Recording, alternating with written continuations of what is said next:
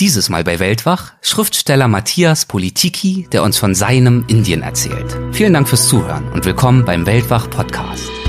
Legendäre Grenzgänger und leidenschaftliche Weltenwanderer nehmen uns mit auf ihre Streifzüge und bieten Einblicke in ferne Orte und faszinierende Kulturen.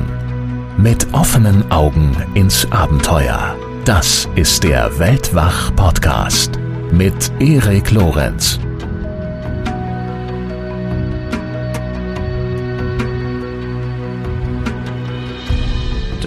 Von der Zugangspforte, wo eben auf der einen Seite noch die Tumulte sind und auf der anderen dieses Weltwunder. Ähm, wenn man die durchschreitet, dann hat man genau die Perspektive, die der Architekt wollte. Und wer da nicht geflasht ist, der, dem ist dann nicht zu helfen, weil das ist wirklich von den Meistern ihrer Zeit, nicht nur einem, sondern allen, also nicht nur Architekten, Baumeister, Schriften, die besten Marmorschneider und äh, Gartenkünstler, alle zusammen haben etwas bewirkt, was auf den ersten Blick funktionieren wollte und auch noch tut. Diese Episode wird präsentiert von Brain Effect, dem Anbieter hochwertiger Nahrungsergänzungsmittel, die die mentale Performance und Leistungsfähigkeit steigern. Brain Effect wurde 2005 von Fabian Flösch gegründet, einem ehemaligen Leistungssportler. Nach einer sehr verletzungsgeprägten Zeit im Sport merkte er, wie wichtig Regeneration und Schlaf für die Leistung sind. 2015 hat er dann begonnen, sein Wissen mit Brain Effect in der heutigen Form in die Tat umzusetzen. Mit einem ganzheitlichen Konzept für natürliches Performance Food, das sowohl den Schlaf verbessert, als auch mehr Energie, Konzentration und Wohlbefinden am Tag liefert. Die entsprechenden Produkte gibt es auf braineffect.com. Und Hörerinnen und Hörer von Weltwach erhalten auf ihre Bestellung 20% Rabatt. Dazu müsst ihr im Bezahlprozess einfach den Gutscheincode Weltwach20 eingeben. Weltwach als Wort, 20 als Ziffer, ohne Leerzeichen dazwischen. So, jetzt noch schnell etwas in eigener Sache. Es gibt nämlich eine große Neuerung, über die ich mich selbst sehr freue und über die ich euch kurz noch informieren möchte. Wir haben uns etwas ganz Besonderes überlegt für die Mitglieder des Weltwach Supporters Club, um uns bei euch für eure Unterstützung zu bedanken. Ein neues Podcast-Format speziell für die Weltwach Unterstützer. Das Format heißt Weltwach Plus und darin gibt es noch mehr Abenteuer, noch mehr Inspiration, noch mehr Fernweh. Wir im Weltwach Podcast auch erzählen in diesem neuen Format Weltenbummler und Grenzgänger von ihren Erfahrungen, von ihren Erkenntnissen. Aber dieses Mal ist das Ganze weitgehend ungeschnitten. Es ist werbefrei, es ist ohne viel Bohai und stattdessen gibt es einfach direkt spannende Gespräche, spontan und unverfälscht, direkt so, wie meine Gäste und ich sie geführt haben. Ich möchte damit einem Wunsch entsprechen, der auch in der Umfrage, die wir anlässlich der 100. Weltwachfolge durchgeführt haben, der dort immer wieder geäußert wurde. Und dieser Wunsch war, mehr Weltwach folgen. Ich muss aber auch ehrlich sein, dass ich das zeitlich einfach nicht schaffe, jedenfalls nicht in der regulären Machart. Die Vor- und Nachbereitung, die kostet da einfach zu viel Zeit und ich kann und möchte auch die Qualität nicht leiden lassen. Was ich aber tun kann, ist ein neues Format zu initiieren, das unregelmäßig erscheint. Und das ist eben Weltwach Plus. Die Folgen stehen allen Mitgliedern des Supporters Club zur Verfügung, unabhängig von der Höhe eurer Unterstützung. Mehr Informationen dazu findet ihr ab sofort auf weltwach.de unter dem Menüpunkt Podcast. Und um das nochmal klarzustellen, die regulären Weltwachfolgen, die gibt's natürlich selbstverständlich weiterhin für alle. Die Plusfolgen sind zusätzliche Folgen für diejenigen unter euch, die über den regulären Podcast hinaus noch mehr Weltwach-Podcast wollen. Die erste Folge ist auch bereits erschienen. Darin nimmt uns Simon Michalowitz mit nach Norwegen. Er hat Norwegen der Länge nach durchwandert. 3000 Kilometer waren das und hat darüber ein sehr, sehr schönes Buch geschrieben. Und entweder gibt's jetzt, da diese Folge erscheint, auch sogar schon die zweite Folge oder sie erscheint in wenigen Tagen. Darin geht es dann um Trailrunning. So, Jetzt aber zu Matthias Politiki. Er war vor einer ganzen Weile schon mal bei Weltwach zu Gast, und zwar genauer in Folge 22. In dieser Folge hatten wir uns über sein damaliges Buch unterhalten, Schrecklich, schön und weit und wild, warum wir reisen und was wir dabei denken. Es war für mich ein wunderbares Gespräch über Reiseerlebnisse und vor allem auch Reisephilosophie. Und deshalb freue ich mich natürlich sehr, dass Matthias mittlerweile bereits ein weiteres Reisebuch veröffentlicht hat. Es trägt den gleichen Titel wie diese Episode, Meine Reise zum Taj Mahal. Noch ein paar ganz rasche Infos zu Matthias. Er ist Jahrgang 1955 und er ist Autor verschiedenster Erzählgenres. Die Reiseerzählung ist dabei nur eines von vielen. Im Hauptberuf ist er Romancier und Lyriker. Er wurde bekannt mit Romanen wie Weiberroman, Jenseitsnovelle und Herr der Hörner, aber auch mit seiner Kreuzfahrt-Satire in 180 Tagen um die Welt. Er reist seit über 40 Jahren und hat an die 100 Länder besucht und eines, das ihn ganz besonders fesselt und in das er auch immer wieder zurückkehrt, das ist Indien. Und genau darüber unterhalten wir uns im folgenden Gespräch. Viel Spaß dabei. Guten Tag, Herr Politiki. Herzlich willkommen zurück zu Weltwach. Es freut mich sehr, dass Sie wieder mit dabei sind. Ja, hallo, ich bin auch gespannt, wie es diesmal läuft. es ist ja schon eine ganze Weile her, dass wir uns das letzte Mal zusammengesetzt haben. Ich glaube, es war eine Folge in den 20ern und damals haben wir gesprochen über Ihr Buch, das damals ganz aktuell war, äh, Schrecklich schön und weit und wild, warum wir reisen und was wir dabei denken. Wie ist es diesem Buch denn seither ergangen? Dem ging es erstaunlich gut. Ähm, zunächst mal sitzt dieses Buch ja zwischen allen Stühlen vertrieblich. Man weiß nicht, ist es Literatur oder ist es Reise. Ähm, also das ist tatsächlich äh, im Buchhandel eine Gretchenfrage, denn die haben unterschiedliche Bestellcodes und entsprechend wird das Buch auch einsortiert, entweder dort oder eben da. Und ähm, das haben wir da Anlaufschwierigkeiten gehabt, da haben wir viel gelernt, aber plötzlich war das Buch ja Gott sei Dank auch überall in den Medien und ich habe noch heute Lesungen damit. Also in etwa einem Monat wieder die nächste. Also das Buch wird weiterhin angefragt ähm, und das ist eigentlich das beste Zeichen, wenn ein Buch zu so einem Longseller wird.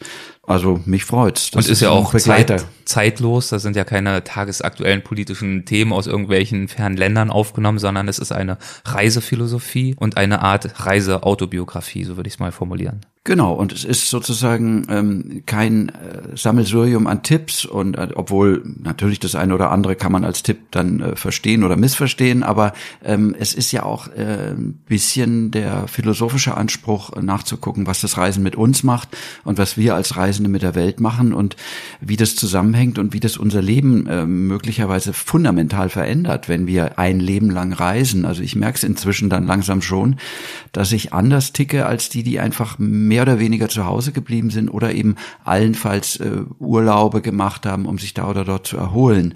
Das ist ein grundsätzlicher Unterschied und führt dann auch sogar zu äh, unterschiedlichen Urteilen, wenn es um Binnenthemen geht, also um deutsche Befindlichkeiten.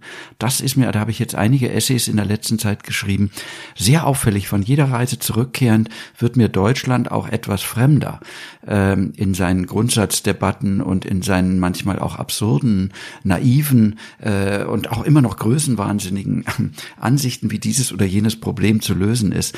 Wenn man reist, wird man automatisch zum relativ eher erzogen, weil man von einer Kultur in die andere auch viele Werte und Verhaltensmuster nachjustieren muss und sich gerne auch anpasst. Und ähm, da wird man dann natürlich auch äh, umerzogen ein bisschen und, und wenn man dann zurückkehrt, dann ist man in der Regel auch froh, wieder in die alten äh, Denk- und Verhaltensstrukturen eintauchen zu dürfen. Aber ein bisschen was bleibt immer da von diesem Fremden. Und ich finde, das ist die große Bereicherung des, des Reisens, die aber am Leben äh, äh, eines Menschen dann so viel ändern kann, dass, dass der sich dann schon auch manchmal fremd fühlt, wenn er mit Leuten hat, die nur in ihrem Kiez, in ihrem Blasenkiez auch heutzutage leben und alles genau wissen, wie es da draußen läuft in Afrika oder äh, hinten in, in, in Zentralasien.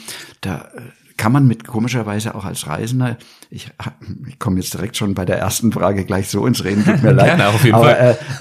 Äh, äh, da kommt man in Erklärungsnöte, denn die Fakten zählen da plötzlich auch nicht. Das finde ich so verrückt. Man war in diesen Ländern, kann sagen, nee, Leute, ihr täuscht euch, es läuft da so. Äh, aber das gilt nicht. Und das ist, finde ich, schon irre eigentlich. Und auch anstrengend wahrscheinlich. Nimmt man das hin, fängt man an, weiter zu diskutieren? Ja, und auch ein bisschen deprimierend, wenn man sieht, wie unsere äh, gesellschaftlichen Debatten laufen dass nicht unbedingt Sachkenntnis äh, äh, ausschlaggebend ist. Ähm, ich habe mir in manchen dieser Gespräche, die ich im, um dieses Buch herum, schrecklich schön und weit und wild, geführt habe, ähm, auch immer wieder ähm, auf die Zunge beißen müssen, weil man sich dann natürlich einmischt, äh, auch in vieles, was hier läuft. Äh, und ähm, man lernt demütig zu sein, auch im Inland, sagen wir so. Und um das noch abzuschließen, zu diesem Buch den kleinen Rückblick. Es wird ja jetzt auch noch übersetzt. Ja, lustigerweise ins Chinesische. Also ich habe noch kein Buch äh, auf Chinesisch, aber da haben sie zugegriffen und sogar zwei Verlage haben sich eine Bieter, eine kleine Bieterschlacht äh, geliefert, was natürlich herrlich ist, zu merken, dass man wirklich gewollt und gewünscht wird. Und ich war auch inzwischen mehrfach bei meinem Verlag in Peking und mm, ja, alle freuen sich ähm, darauf. Es liegt natürlich daran, dass die Chinesen auch wie die Weltmeister reisen. Übrigens tatsächlich, wir selbst, die Deutschen, haben uns ja jahrelang als Reiseweltmeister mm, titulieren dürfen, auch äh, rein statistisch. Inzwischen sind wir auf Platz drei und die Chinesen und auch die Amerikaner haben uns überflügelt. Es geht ja da nur um Ausgaben pro Kopf. Insofern ist es auch fragwürdig, weil ähm, ist jetzt der einwöchige ähm, Urlaub, äh, Pauschalurlaub auf Mallorca, nur um ein Klischee zu sagen, ist das schon Reise und so weiter. Aber egal. In unserer Debatte würden wir jetzt natürlich sagen, nein, das ist Urlaub oder Tourismus und so weiter. Aber nehmen wir das mal außen vor. Also wir sind also wir sind kein Reiseweltmeister mehr. Wie man kann es drehen und wenden, wie man will. Aber die Chinesen sind's und ähm, aber interessanterweise reisen die Chinesen ja eigentlich ganz anders als wir. Deswegen mhm. könnte es ja durchaus auch als überraschend anmuten, dass da das Interesse an ihrem Buch so groß ist. Die Lektorin hat auch zu mir gesagt, sie findet das Buch völlig verrückt, was da drin steht. Also sie, für sie total spannend, eine unglaub, also eine Welt, die sie sich so nicht vorstellen kann, weil sie selbst natürlich so nicht gereist ist. Und äh, was ich im, äh, von chinesischen Reisegruppen mitkriege, klar, die reisen anders. Aber ich habe gehört jetzt, in China, dass ähm, es auch zunehmend Individualtourismus gibt. Es fängt natürlich im Binnenland an. Und da habe ich auch den einen oder anderen sogar manchmal schon getroffen. Das ist ganz lustig, wenn man dann so in Kontakt kommt. Das sind Pärchen oder ja, so Kleingruppen, die eben nicht mit dem berühmten äh, Reiseführer und vorne ist der, der, weiß ich nicht, der Regenschirm oder das Fähnchen und dem Wimpel, dem folgen sie alle nach. Die gibt's auch. Das sind oft Leute vom Land, ja, das sind, das sind aus kleinen Dörfern und die hängen also wirklich zum Teil sehr ängstlich, sogar physisch aneinander. Wenn man da da durchgehen will, mal so quer, das geht nicht, weil die auch an der Schulter oder an der Hüfte sich festhalten, weil da, die haben nämlich Angst verloren zu gehen, weil das sind die noch nicht so richtig gewöhnt. Also da trennt sich schon innerhalb Chinas die die die die Avantgarde der Reisenden sozusagen inzwischen ab. Also ich bin auch mal gespannt. Wir haben auch gemacht, dass ich zur Premiere zurückkomme. Dann werden wir eine große Reiseparty ähm, irgendwo in Peking machen und ähm, also auch das ist Teil des Reisens, dass man plötzlich ähm, in solchen Ländern, die gar nicht so reisen wie wir oder gerade erst anfangen, plötzlich darüber redet. Wir schauen mal. Und in unserem letzten Gespräch, da haben Sie auch schon so einen kleinen Ausblick gegeben, worum es sich in einem Ihrer nächsten Bücher so drehen könnte. Und dieses Buch ist mittlerweile erschienen und es heißt Meine Reise zum Taj Mahal. Und darüber möchten wir heute sprechen. Und äh, ja, wenn ich es nicht besser wüsste und sie auch nicht kannte, dann könnte mich der Titel durchaus vermuten lassen. Im Buch gehe es um einen Urlauber auf seinem Weg zu den wichtigsten Touristen-Highlights Indiens meine Reise zum Taj Mahal. Und irgendwie stimmt das ja auch. Und irgendwie aber auch überhaupt nicht, denn das Buch geht ja viel weiter. Worin bestand denn für Sie der Beweggrund, ein Buch zu schreiben, in dem es zumindest vordergründig ums Taj Mahal ging oder geht? Also der konkrete Anstoß äh, kam von der Zeit. Also das wird man angerufen, so ungefähr, hast du Lust? Und in dem Fall, ja, hatte ich. Aber das ist nicht der wirkliche Grund. Der Grund ist viel länger in meinem Leben. Ich glaube, wenn ich die ehrlichste Antwort ist, dass ich als Kind äh, auch ein Puzzle des Taj Mahal hatte und das war mein Lieblingspuzzle und das habe ich habe ich gepuzzelt, bis der nicht bis der Arzt kam, aber auch noch weiter, als meine Eltern äh, dachten. Ich bin nachts wieder aufgestanden ähm, und habe ähm, heimlich weiter gepuzzelt, abgewartet, eben wenn sie dann ins Bett gingen, Licht aus und so. also das sind ähm, natürlich kindliche Erinnerungen an naive Glücksräusche, aber die prägen sich sehr tief ein. Was die hat Sie damals an dem Motiv so sehr fasziniert? Ja, ich weiß nicht. Ähm, als, kind, als kind so ein Gebäude ist ja jetzt erstmal nicht so super spannend auf den ersten Blick. Ach, na ja, das andere war New York, die Skyline. Da würde man jetzt als Erwachsener sagen, ist doch viel spannender, war aber nicht. Das finde ich ganz interessant. Ähm, als Kind, ich fand diese diese ähm, na eben fremde Mogul-Architektur, das Wort hätte ich ja nie gekonnt, keine Ahnung, ich wusste kaum, wo Indien liegt und Taj Mahal sowieso unerreichbar, aber es sah so märchenhaft aus, so stellte ich mir Tausend und eine Nacht wahrscheinlich vor.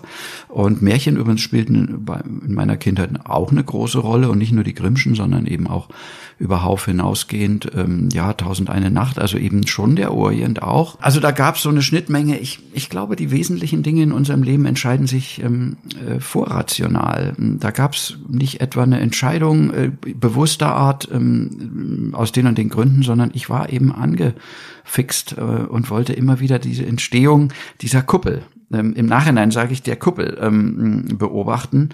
Die Kuppel hat eine besondere Bedeutung, auch bei dem Gebäude. Vielleicht kommen wir noch drauf zu sprechen. Ich glaube, die hat mich einfach äh, gepackt als, als, als schiere Form. Und im Buch ist das Taj Mahal so eine Art Ankerpunkt, würde ich sagen, eine Orientierung und drumherum erzählen sie aber viel weitreichendere Geschichten. Welche? Was ist Ihr Versuch in diesem Buch? Was möchten Sie vermitteln? Also Indien ist eigentlich eins meiner Lieblingsländer. Ich war da sechsmal, manchmal auch richtig lang, manchmal eben wie hm, vielleicht nur zwei Wochen. Und es war jedes Mal anders und jedes Mal, ja, schrecklich schön. Da haben wir wieder den Begriff. Das ist für mich die kürzestmögliche Zusammenfassung Indiens. Also äh, fantastisch und begeisternd, aber auch schrecklich. Und ähm, ich wollte die Reise zum Taj Mahal zum Anlass nehmen, dieses mein Indien, dieses schrecklich schöne Indien.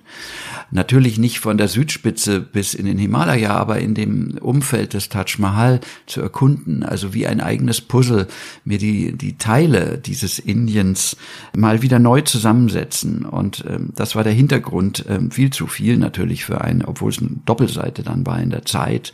Ähm, aber ich hatte viel, viel mehr eigentlich auf dem Zettel, weil es war für mich ja auch auch eine Reise in meine Kindheit und eben in, in mein Lieblingsland hinein.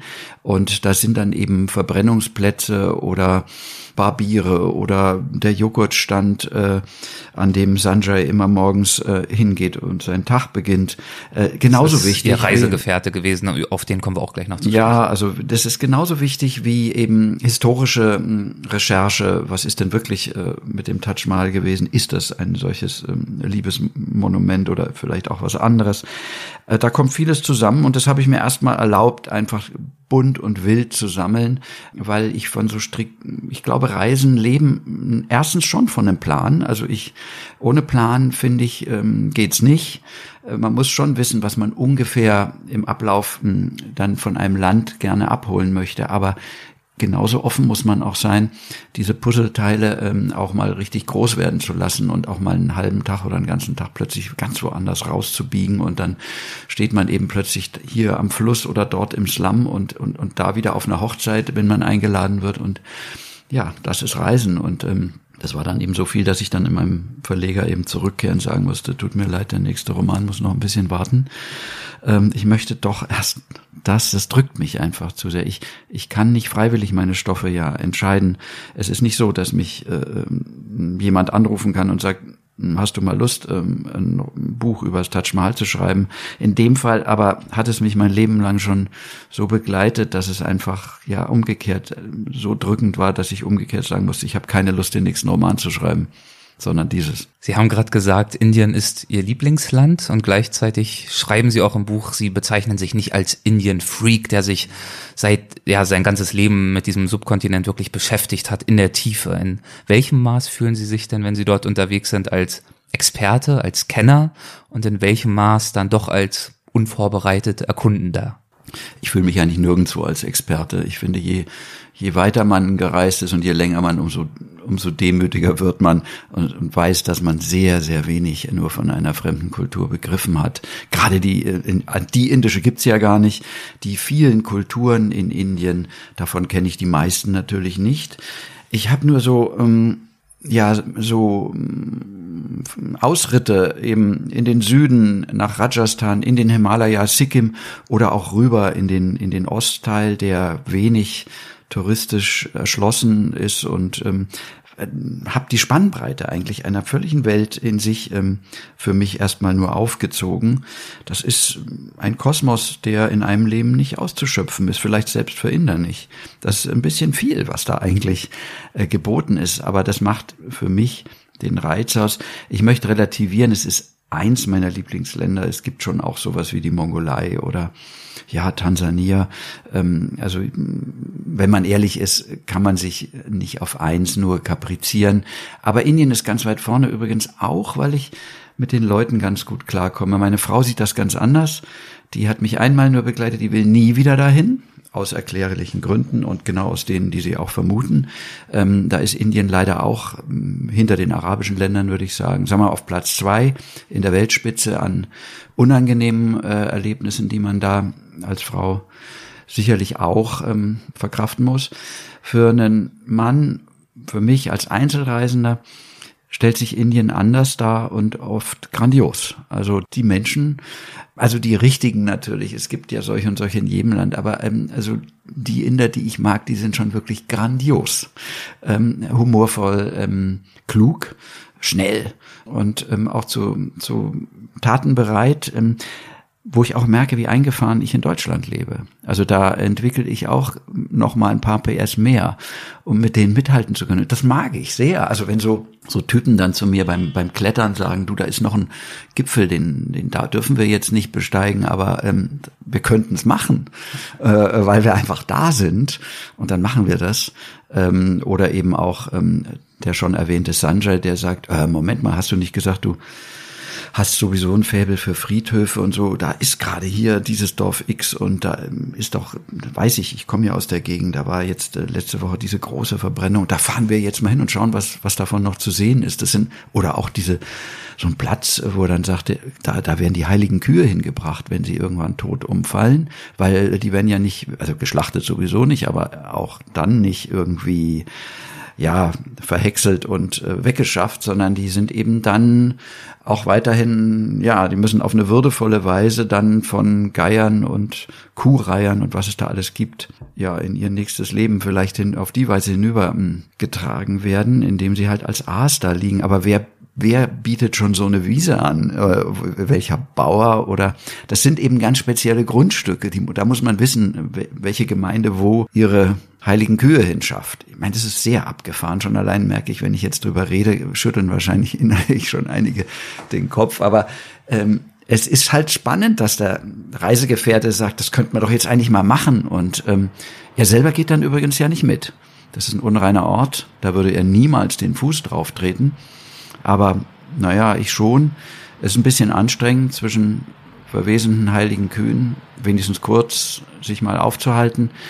Aber es ist eben eins der Puzzlestücke, sozusagen vielleicht eins der radikalsten Gegenstücke zum Taj Mahal, dieser Schönheit.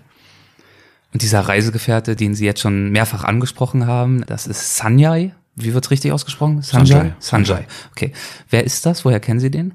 Das ist tatsächlich ein, ein Reiseleiter, den ähm, hab, also in den Vorgesprächen wurde so der Zeitredaktion, aber dann auch dem Reisebüro, was, was alles vorbuchen musste, denn wenn man nur kurz, äh, also für ein, ein Medium wie die Zeit oder auch mehr Jahren reist, dann, dann darf da nichts schiefgeben, dann braucht man einen Fahrer, dann muss man gewisse Dinge einfach vorgeregelt haben. Äh, und dann haben auch die äh, festgestellt, da gehen also normale Reiseleiter nicht, sondern wir brauchen unseren besten Mann, der eben auch für diese ganzen abseitigen Interessen zur Verfügung steht. Und tatsächlich kann kannte ich Sanjay vorher nicht, aber das war lieber auf den ersten Blick. Also wir sahen uns und ähm, haben einfach tolle äh, Zeit dann miteinander verbracht, äh, die weit über das hinausgeht, was, was eben ein offizieller Reiseleiter mit mit seinem Kunden macht. Wir hatten eh das Privileg, dass wir eben auch einen Fahrer hatten und eben dann nur wir drei unterwegs waren. Das ist ein ganz anderes. Ich reise ja sonst mit mit Rucksack und Alleine. sehr beschwerlich ja. und mit den öffentlichen Verkehrsmitteln, den Überlandbussen oder den Zügen und was man hier halt so macht, ähm, das ist schon ein anderes Indien, muss ich sagen, wenn man dann auch mit einem gewissen Budget plötzlich mal dahin fährt, wo die reichen Inder auch ähm, plötzlich in solchen umgebauten alten Maharaja-Palästen mal zum Essen hingehen. Das ist nicht meine Welt, gebe ich zu. Kann ich auch nur in Gesellschaft genießen. Alleine wäre ich traurig, weil es fällt mir immer wieder auf. Also Hagel und Schnee gerne, ähm, ähm, allein aber Schönheit, ähm, da habe ich Probleme, da wäre ich traurig, wenn ich das nicht teilen kann, dieses Erlebnis. Und also Maharaja-Paläste können natürlich fantastisch sein. Auch mit Sanjay da zu sitzen, ist noch nicht dasselbe wie mit, mit der eigenen Frau, aber schon auch eine sehr gute Gesellschaft. Dann erträgt man auch die Schönheit eines Maharaja-Palastes, der zum Luxusressort umgebaut wurde und hat dann übrigens ja nicht das Budget, um dort wirklich essen zu gehen, aber einen kleinen Imbiss haben wir uns dann gegönnt. Und Sanjay hat ihnen natürlich auch viele Zugänge zum indischen Alltag verschafft und auch Einblicke und auch die ein oder andere Herausforderung vielleicht gestellt, was so das Verständnis und die Nachvollziehbarkeit betrifft. Mhm. Darauf kommen wir gleich noch zu sprechen. Zunächst würde ich Sie bitten, einen kleinen Absatz vorzulesen zum Thema Eintauchen in den fremden Alltag. Das wäre der Absatz, wir hatten ihn vorhin schon markiert auf Seite 65. Mhm. Ein reines Vergnügen war Reisen nie gewesen. In einer Zeit wie der unseren ist es freilich Ausdruck einer politischen Haltung geworden, als beharrliches Anreisen gegen den zunehmenden Irrsinn in der Welt. Je mehr sich alte Ressentiments und neue Animositäten Land auf, Land ab verbreiten, befeuert von den Scharfmachern verschiedenster Couleur, desto wichtiger sind Menschen, die sich aufmachen, Grenzen zu überschreiten, gerade auch dort, wo Grenzen wieder mit weltanschaulichem Bollwerk abgesichert werden. Erst wenn wir die geschützten Touristenzonen verlassen und uns in die Welt der Einheimischen hineinwagen, gehen wir auf sie zu. Da wird es auf Anhieb bunter, als wir es uns vor Antritt unserer Reise haben träumen lassen, auf völlig unexotische und unromantische Weise bunter, und ruppiger wird es manchmal auch. Lehrreich wird es immer. Jeder Ausflug in einen fremden Alltag ist nicht bloß Mutprobe, sondern auch Crashkurs in Relativitätstheorie, der die eigenen Werte und Verhaltensregeln auf den Prüfstand stellt. Die eigenen Werte auf den Prüfstand stellen. Diese Aufgabe ist Ihnen in Indien ja ganz besonders oft widerfahren oder gestellt worden. Sie beschreiben das an verschiedenen Stellen. Und Sie schreiben auch, Indien habe Sie häufiger als jedes andere Land an ihre Grenzen gebracht, in ihrer Verzweiflung, in ihrer Abscheu, aber auch in ihrer Bewunderung. Können Sie beurteilen, was dieses Land zu einer solchen Grenzerfahrung macht, in positiver wie negativer Hinsicht? Sie haben es ja vorhin auch schon als schrecklich schön bezeichnet. Ja, naja, das sind sicherlich die Extreme, die hier in einem Land so hm, auch sichtbar hm, zusammenkommen. Ähm, das ist, ähm, also wenn man jetzt mal andere faszinierende Welten nimmt, wie, sagen wir mal, Japan, da gibt es schon auch ähm, ja, kann man es überhaupt noch Slums nennen? Die schauen besser aus als manche äh, Viertel in Hamburg, ähm, aber sind für Japaner schon ein Gräuel und zwar so ein solcher Gräuel, dass sie vom Stadt, der Name vom Stadtplan getilgt wird. Also offiziell äh, ist tatsächlich der Name dieses, dieses Bezirks ähm, einfach verschwunden, aber naja, die Einheimischen wissen natürlich trotzdem, wie er heißt und was da passiert. Ja gut, da sind dann eben Obdachlose, aber die sind also auf so eine Weise, ich habe sie dann endlich gefunden gehabt, weil die schauen eigentlich aus wie wir, ja, äh, und ähm, also sind äh, und auch gar nicht gröhlend oder sonst wie auffallen. Die sind eigentlich genau wie alle anderen Japaner äußerst eingebettet in den japanischen Alltag, aber sie sind halt am Rande von Straßen und bauen sich abends sehr dezent aus verschiedenen Pappkartons ihre kleinen Schlafhäuschen und sind dann auch gar nicht mehr sichtbar, weil dann stehen für jemanden, der es nicht weiß, einfach nur große Kartons irgendwo rum. Na gut, das, da, da kriegt man von, von der Welt eher die, einerseits die schönen Oberflächen, wenn wir an die ganzen Tempel und Schreine und sonstiges denken, andererseits die dynamischen Oberflächen von Industrie und modernem Leben und Shinkansen und was es da alles gibt. Aber wir kriegen den Schrecken nicht. Und dann gibt es andere Länder in Afrika, die sind so hart, dass man sich mal sehnt nach so ein bisschen ähm, einem Einsprengsel an, an irgendwie ähm, zu besichtigender kultureller Insel, in der es auch den Menschen gut geht. Und ähm, naja, Indien ist da so eben in der Mitte in dieser Zerreißprobe äh, zwischen absolut faszinierenden Hochkultur, Orten wie dem Taj Mahal, aber auch vielen, vielen anderen, aber auch ganz reichen Vierteln. Das dürfen wir nicht vergessen. Indien hat sich sehr verändert. Das ist nicht nur irgendwie Lumpenproletariat, wie man es vielleicht jetzt assoziiert und wie es auch gibt, aber es sind auch steinreiche und zum Teil sehr unangenehme äh, reiche Menschen, die Stadtteile bevölkern oder auch ähm, in denselben Hotels natürlich einchecken, sich vordrängen. Also die sind eigentlich viel unangenehmer als die, habe ich gemerkt, die in den Slums. Also das wäre jetzt wieder das Gegenstück. Die sind eben auch da. Ich habe mir irgendwann mal angewöhnt, äh, in die Slums zu gehen ähm, und bin dort immer wohl gelitten gewesen und oft auch sehr herzlich willkommen geheißen. Aber das sind innerliche Achterbahnfahrten, die man manchmal an einem und demselben Tag macht. Die sind dann in einer Stadt wie Delhi, auch Agra, die sind fußläufig äh, miteinander hm, gut verbunden und ähm, naja, vielleicht brauche ich das auch. Hm, auf jeden Fall lockert es das Denkvermögen das, und auch die, die Urteilskraft. Und die Urteilskraft und das Denkvermögen, das wurde beides auch immer wieder ein Stück weit herausgefordert durch Sanjay. Wir haben ihn schon angesprochen. Mhm. Zum Beispiel sagt er an einer Stelle, jede gute Ehe ist arrangiert. Eine lebenslange Verbindung könne man nicht bloß aufgrund irgendwelcher Gefühle eingehen. Das sei einfach keine dauerhafte Basis. Mhm. Also auch hier wurden ja vermutlich ihre eigenen Werte auf den Prüfstand gestellt. Das war ein Zitat eingebettet überhaupt. Da haben wir ähm, gemeinsam ähm, auf einer Fahrt äh, kurz mal einen Halt gemacht in einem Restaurant und weil ich mich ja wirklich für alles interessiert habe auf der Fahrt, hat er mir einfach gezeigt, wie dieses sehr gute Brot, was es da plötzlich gab, ein dunkles Brot, wie das eben gebacken wird. Und da sind wir zu der Bäckerin hin. Und es war wirklich eine schöne Frau, die da auf dem Fußboden saß und Fladen geknetet hat und in einem, ja, eigentlich nur in einer Mauernische auf offenem Feuer für uns Gäste geröstet hat. Und ich war eigentlich fast so eine Mischung aus staunender Ehrfurcht und dann eben der wieder dieser zudringlichen Interessiertheit dessen, der Notizen machen will, davor gestanden, während Sanjay, ähm, das war dem völlig, der sah diese Frau gar nicht. Wir haben uns, ich habe danach ihn gefragt, Mensch, das war ja wirklich mal eine echt schöne Frau und der, der wusste zunächst mal gar nicht, wovon ich spreche, weil die eben einer anderen Kaste angehört. Da ist Schönheit von vornherein nicht möglich. Und da war ich schon mal platt.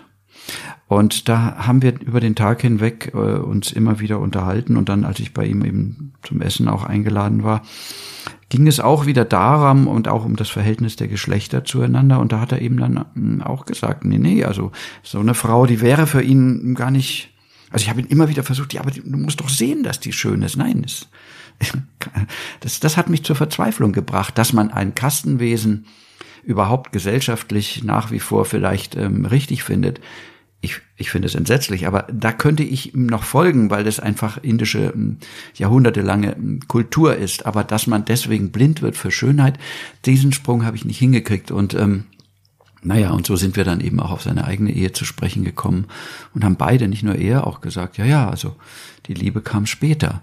Ähm, das fand ich aber auch sehr berührend, ähm, wie, wie sie das dann, dieses mittelalterliche Ehepaar, wie die dann eben gesagt haben, klar, eine gute Ehe muss arrangiert sein. Nicht für mich nachvollziehbar, aber ich musste es akzeptieren, dass er nicht der Einzige ist. Das steht ja jedenfalls fest. Und auch Indien beileibe nicht das einzige Land, sondern eher andersrum. Also wir sind mit Liebesheirat wohl eher noch in der Minderheit weltweit, wie Ehen äh, eben gestiftet werden. Naja, und alleine mh, hm, ihm zuzuhören, das finde ich ist auch etwas, was wir, wenn ich mir den Ausflug erlauben darf, in un unserer gegenwärtigen deutschen Befindlichkeit eigentlich auch lernen könnten mal wieder.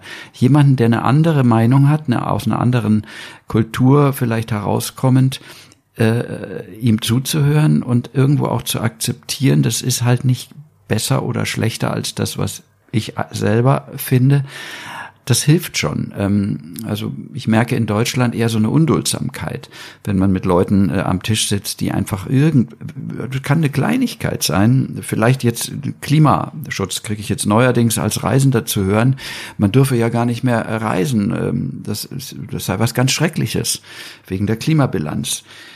Gut, ich sehe das Gegenargument, aber ich habe manchmal schon Leute erlebt, die sehen mein Gegenargument nicht, was ich ja gerade auch gelesen habe. Reisen ist eine, ist eine politische Haltung. Wir hm, stiften ein Verständnis zwischen Kulturen und Menschen, das unsere politischen Führer oder auch die Medien nicht stiften können. Die eins zu eins Begegnung, das ist für mich das, was die Welt hoffentlich zusammenhält und jedenfalls da, wo sie klappt, ähm, auch Frieden und Interesse füreinander sorgt, aber nicht eben nur, was mir heutzutage, nicht vor fünf Jahren, aber heutzutage vorgehalten wird, das könne man alles aus Bibliotheken oder eben auch aus, äh, aus dem Internet ähm, ja genauso gut herausfischen. Und da merke ich eine Unduldsamkeit, auch gerade uns Reisenden gegenüber, die mich frappiert, also die frappiert mich, aber die macht mich auch traurig ähm, und letztlich wortlos. Da kann man sich dann plötzlich nicht mehr unterhalten. Und Naja, und umgekehrt in Indien, aber übrigens auch in Afrika, kann man sich über alles unterhalten. Das ist genauso wie vor 20 Jahren in Deutschland. Da gibt's keine Tabus, da wird alles ausgequatscht und ähm, auch viele Gegensätze kommen zur Sprache, aber es wird auch immer dazwischen herzlich gelacht. Und ähm, so war es mit Sanjay in der Frage dann letztlich auch. Wir haben uns nicht einigen können. Das steht fest, äh, sowohl was den, den Wahl, die Wahl der Ehepartner angeht, wie auch überhaupt Schönheitsvorstellungen. Ähm, Aber interessant war es. Eure erste gemeinsame Station war, glaube ich, Jodhpur, richtig? Ja. Die blaue Stadt am Rand der Wüste. Warum wollten Sie dorthin? Warum haben Sie dort die Reise begonnen? Mm, die war für mich auch als Name immer schon ein Mythos. Anders als Jaipur, wobei vielleicht mm, Jaipur hat den Palast der Winde und manches andere. Vielleicht ist Jaipur sogar die wichtigere touristische Destination, aber vom Mythos genau die, die, die Wüste Tar hat mich als Jugendlicher komischerweise beschäftigt, ohne dass ich jemals wirklich drin war. Ich wollte mal rein, ähm, aber ähm, da war auch schon, also hinter Bikana kräftig in den Dünen äh, dann äh, unterwegs, aber dann diese Reise musste ich abbrechen. Aus persönlichen Gründen, musste heim. Ich bin da nicht weitergekommen in dieser Wüste und deswegen wollte ich da anfangen am Rand. Und ich finde, das hat sich auch sehr gelohnt, weil ähm, diese Stadt hat schon einen speziellen Zauber, wenn man äh, von der Burg runterguckt und sieht, die ist ja wirklich blau. Also über weite Teile zumindestens. Also ich habe immer gedacht, das ist vielleicht heutzutage vom Tourismusmanager noch angeordnet, ähm, dass da jetzt gefälligst äh, sich keiner mehr was an Rot oder Gelb oder so dazwischen anstreichen kann. Aber es ist einfach eine wohl jahrhundertealte Tradition, wie dort die Häuser angestrichen werden, in so einem so einem kalkigen Blau eben. Das ist ja kein, kein Massivblau, sondern so ein verwaschenes, weiß, sehr weißhaltiges Blau. Das sieht schon irgendwie super aus. Sowas habe ich noch nie gesehen. Und von oben, ich hätte da stundenlang liegen können in dieser einen Nische in der Burgmauer und runterschauen. Das sind eigentlich die Bilder, äh, weswegen man reist. Es gibt auch andere Dinge, also Begegnungen, deretwegen man reist. Oder ja, natürlich sind es auch immer wieder allein schon Sehenswürdigkeiten, dass man froh ist, die mal gesehen zu haben. Aber es gibt dann überraschende Bilder, die hat man gar nicht so konkret auf dem Zettel, aber das ist eine der einprägsamsten Eindrücke geworden von, von Indien überhaupt.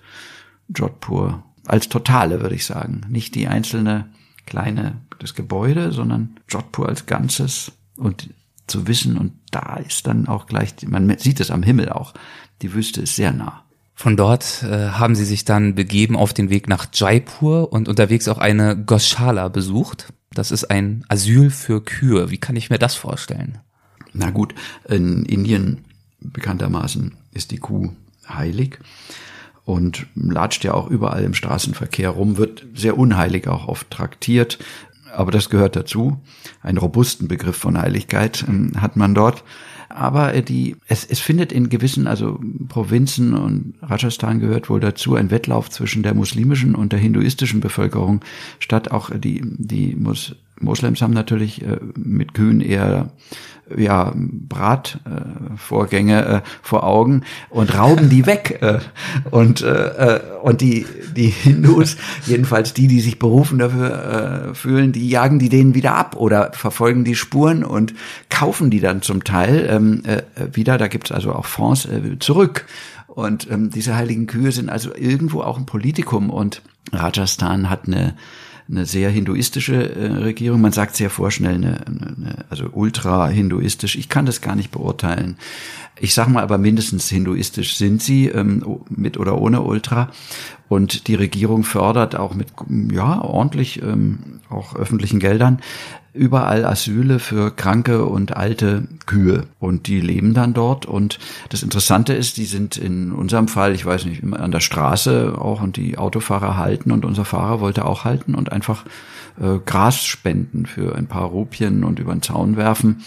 Wobei das Problem ist, dass da sehr viele Kühe auch blind sind. Eben, es ist eigentlich alt werden, kann man da mal studieren, ist nicht leicht, ähm, weil man nicht mehr weiß, wo das Gras hingeworfen wird. Dann muss man also vielleicht ein paar Bündel mehr kaufen. Also es hat auch immer wieder groteske Seiten und man kann sich sehr leicht auch drüber lustig machen. Ich merke gerade, ich laufe Gefahr, aber es ist auch anrührend, dass dann eben die Truckerfahrer, also gestandene Kerle, also nichts Besseres zu tun haben, als da dutzendweise anzuhalten und hinzuschlappen und äh, Gras ähm, eben zu kaufen und was dann, was sie dann selber ähm, zum Teil, aber es macht auch, wenn man will, ähm, der Verkäufer selbst, über den Zaun schmeißen. Und wir sind dann auch noch, weil wir uns ich habe Notizen natürlich wieder gemacht und mehr interessiert, dann sind wir auch vom, vom Grasschmeißer sind wir dann auch noch auf den Hof geführt worden und haben dann auch noch die wirklichen Problem, Problemkühe, muss man also sagen, keine Problembären gesehen, äh, die schon gar nicht mehr aus ihren äh, Stellen rausgelassen werden. Ja, das ist eine, ja, es ist einerseits natürlich schrill, ne? also so ein,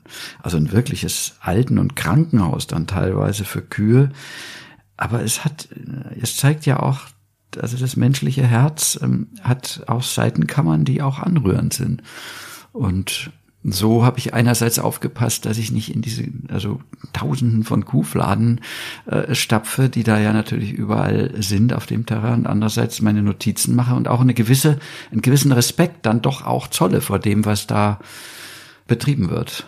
Also es ist kurios, das gebe ich zu, aber das ist ja eben auch. In, in Rajasthan gibt es ja sogar ein Ministry of Cow Welfare, ein spezielles Ministerium, das für die Rechte der Kuh eintritt. Ja, das habe ich eben auch dann nachträglich recherchiert. Das ist ja vielleicht finden die äh, würden vielleicht die Inder einen Gleichstellungsbeauftragten äh, ähm, absurd finden oder das dritte Geschlecht das sind alles Fragen, die ich äh, auch in Afrika oder auf vielen Reisen, da muss ich dann in die Bütt und werde in die Zange genommen, warum wir das vertreten. Wie gesagt, schon mal, ähm, es ist immer spannend, über die kulturellen Grenzen hinweg solche Blicke zu werfen, aber dann eben auch mit den entsprechenden Leuten reden zu können.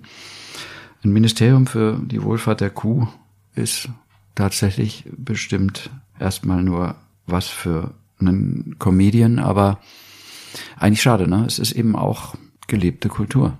Wie schon erwähnt, ging es dann weiter nach Jaipur und dort und auch bis dorthin schon sind sie über mehrere Stationen hinweg auch auf der Spur des Marmors unterwegs gewesen. Warum und auf welche Weise? Ich habe gemerkt, in, in Jodhpur war ich in einem alten Haveli untergebracht. Das sind diese Kaufmannshäuser, die sehr, also die wohlhabenden Kaufleute von anderen Städten kommend hatten dann Dependancen in den Handelszentren die Havelis eben. Und ähm, in, manche davon sind zu hm, Hotels umgebaut. Und ich ich bin lieber in solchen als in den Luxushotels moderner Art. Ähm, und das finde ich es immer wieder ein Erlebnis äh, und in diesem speziellen Fall über diese Marmorböden zu gehen mit also barfuß ist gerade in so einer heißen Provinz wie Rajasthan äh, also schon fantastisch. Also man merkt plötzlich, das ist nicht einfach nur der Fußboden, sondern das, das hat eine gewisse Haptik äh, und ist wirklich äh, unvergleichlich schön, darüber gehen zu dürfen. Und so bin ich eher spontan auf den Marmor gekommen. Das ist ja klar, dass das Taj Mahal aus feinstem Marmor äh, errichtet wurde, aber das wäre mir bis zu dem Zeitpunkt wurscht gewesen. Es gibt ja so viele Aspekte beim Taj Mahal, die man auf dem Schirm haben kann, dass ich gedacht habe, die Liebesgeschichte interessiert mich mehr oder vielleicht auch, warum mich die Form so ähm, anmacht. Aber ich habe da beschlossen, ich möchte einfach noch mehr erfahren über die unterschiedliche Qualität von, weil ich kannte auch Marmor von, naja, gewissen Hotelbars oder also den, den Toiletten und so weiter, aber das war irgendwie andere.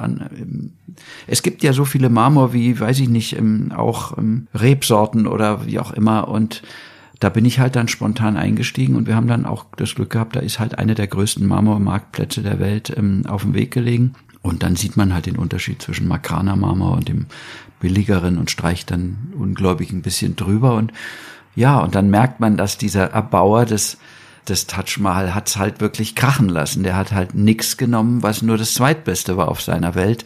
Und das war ihm auch völlig wurscht, äh, ob er es von ganz weit her hat bringen lassen.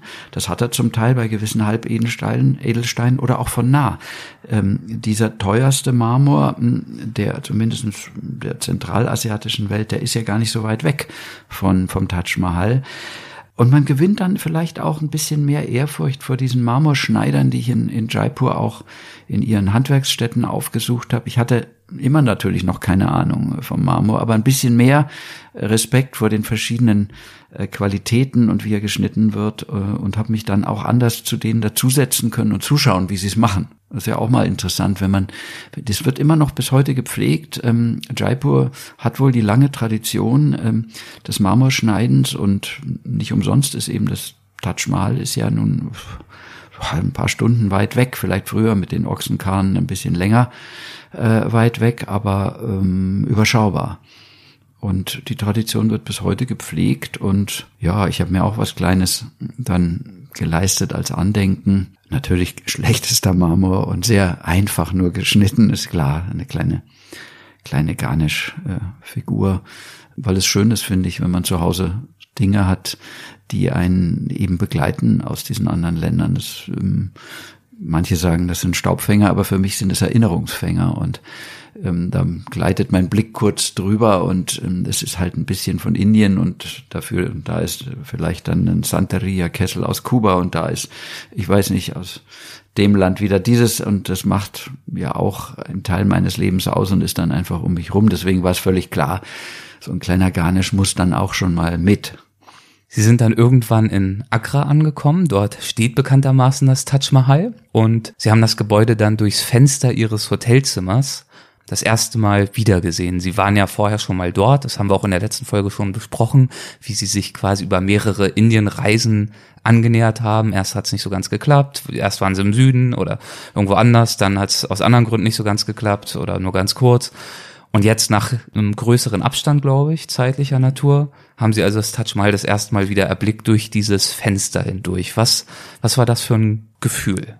Das war durchaus ein Glücksgefühl. Also als Reisender hat man schon einiges äh, im Lauf der Jahrzehnte gesehen und hat eine gewisse Abgebrühtheit und ist auch gerne bereit, enttäuscht zu sein. Äh, merke ich an mir. Das ist eine der großen Gefahren des äh, vielen Reisens, dass man einfach sofort vergleicht und sagt, ah ja, das ist ja ungefähr wie der Grand Canyon bloß halt in klein oder das ist wie die Rialto-Brücke bloß halt in, in China und nicht ganz so verziert, aber der Bogen kommt so hin. Und das sind Einerseits macht das Spaß, wenn man diese Schablonen so zwangsläufig Erinnerungsschablonen im Kopf hat und drauf guckt auf die Sachen. Und andererseits ist es aber auch der ganz große Bremsklotz, äh, der auch Begeisterung verhindert. Und beim Taj Mahal ganz plump mal geantwortet, fällt einem halt nichts mehr ein. Das ist halt unvergleichlich und ähm, ich sah dann im Abendlicht erstmal nur die Kuppel, aber die war schon Verheißung einer anderen Welt. Wie gesagt, ich hatte erstens als Kind diesen Eindruck ähm, der ja das das der, der frontalen Draufsicht ähm, abges tief abgespeichert und ich hatte von meinem kurzen Besuch vom Taj Mahal natürlich auch schon vieles weitere gesehen, so dass der innere Rechner hat aus der Kuppel eigentlich das gesamte Bild dazu gerechnet. Ich habe also viel mehr gesehen, als ich de facto gesehen habe, aber ich war high. Ähm, und das passiert wirklich nicht alle Tage beim Reisen. Und dann stand natürlich der Hauptbesuch an, der erste von mehreren Besuchen auf dieser Reise des Taj Mahals. Und am Vorabend dieses Hauptbesuchs, da haben sie auch noch mal einen kleinen schönen Absatz geschrieben im Buch, den ich Sie bitten würde, noch mal vorzulesen. Ich nütze den Abend, um mich ans eine oder andere Detail zu erinnern, das mir morgen von Nutzen sein könnte. Morgen, wenn es darum gehen wird, meine euphorische Behauptung, das Touch sei das schönste Gebäude der Welt, mit guten Gründen zu bestätigen, aus dem begrifflich blinden Wahrnehmungsurteil ein Erkenntnisurteil zu machen. Knapp zwei Wochen lang habe ich alles aufgesaugt, was mir Sanjay gezeigt hat und einiges, was er mir gern erspart hätte. Stets in der Hoffnung, es würde sich daraus in Summa eine Art Zugangscode ergeben, ein Zugangscode zum tieferen Verständnis des Taj Mahals.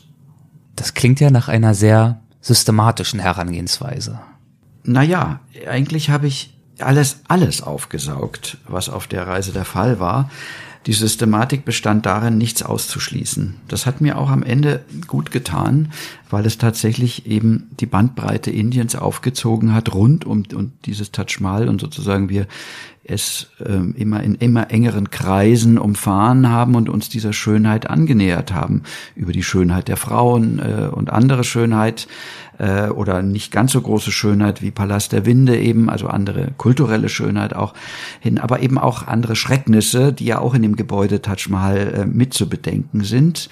Vom, naja, eben den Slum-Besuchen waren es gar nicht mal. Ich hatte andere ziemlich schlimme Erlebnisse auch, die haben wir jetzt erstmal ausgeklammert äh, auf der Reise. Ähm, und ja, meine Systematik besteht schon darin, dass ich mir versucht habe, theoretisch, systematisch zu arbeiten, die Mogul-Geschichte, die historischen Vorläufer, also nichts auszulassen, was ich wissen musste, aber umgekehrt, finde ich, gehört zu einer guten Systematik auch dazu, dass man äh, Luft nach oben hat und alles mitnimmt, was einen dann auch vorübergehend rausschmeißt.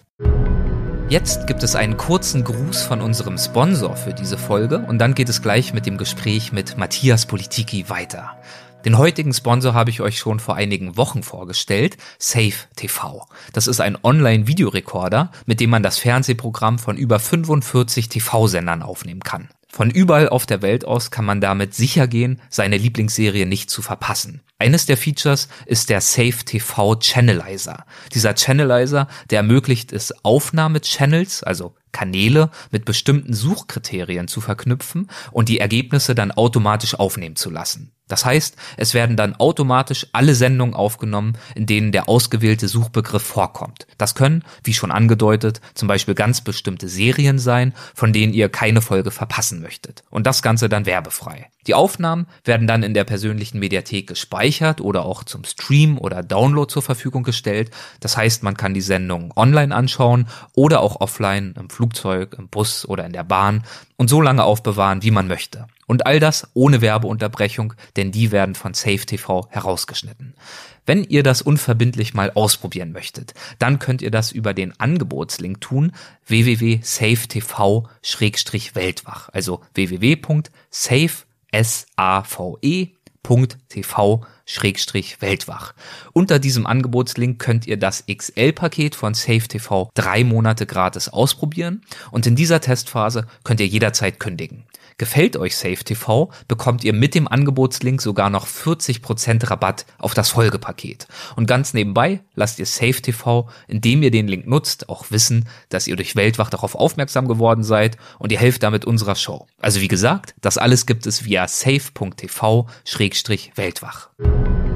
Sie haben sich dem Taj Mahal dann also genähert von verschiedenen Seiten, auch tatsächlich von verschiedenen Perspektiven, die sie so noch gar nicht kannten und auch zu verschiedenen Tageszeiten, um das Taj Mahal in unterschiedlichen Lichtsituationen zu erleben. Zum Beispiel direkt zu Sonnenaufgang sind sie dahin. Und da haben sich am Eingang auch so ein paar tumultartige Szenen abgespielt. Wie war dieser Besuch? Wie haben Sie den in Erinnerung? Ja, also tatsächlich ist der Eingang ein sehr, sehr nervöser Ort, weil alle, alle übrigens alle westlichen Touristen wollen den Sonnenaufgang erleben, Inder eher nicht kommen später. Also das ist einfach zu sehen an der Schlange, die sich dort dann anstaut, erstmal vor den Kassenhäuschen. Deswegen, Sanjay ist ja schon auch ein, ein raffinierter Hund. Der hat natürlich dann ähm, so getan, als ob er für einen Inder einkauft und ist dann mit mir auch an die indische hm, Einlasspforte gegangen, wo man dann an ein paar hundert Westland vorbei kann ist nicht ganz fein, aber ist typisch indisch, es so zu lösen.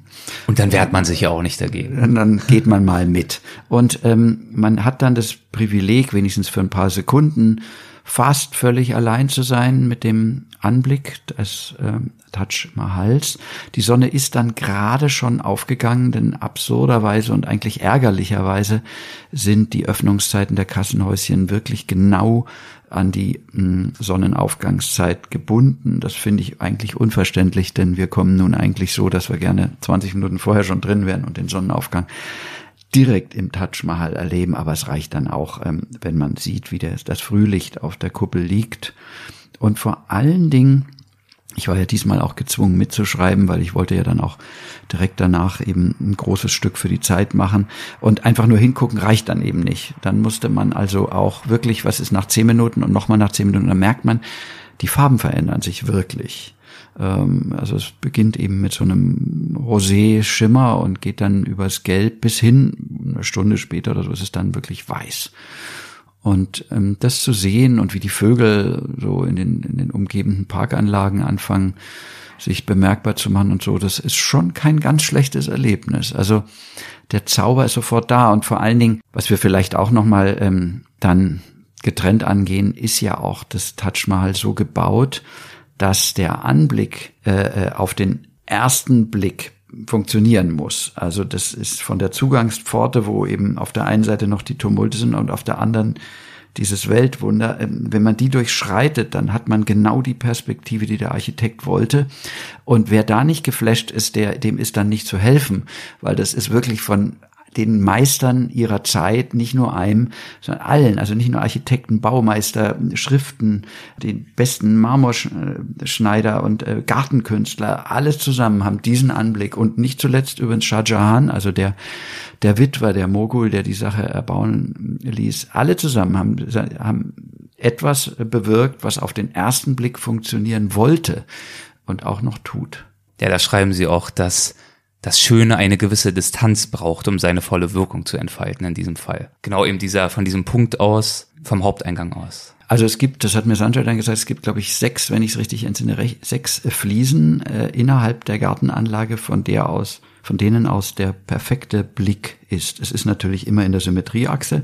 Symmetrie spielt eine große Rolle äh, bei dem Ganzen, äh, aber es ist nicht nur die Symmetrie, sondern es ist tatsächlich auch die Entfernung.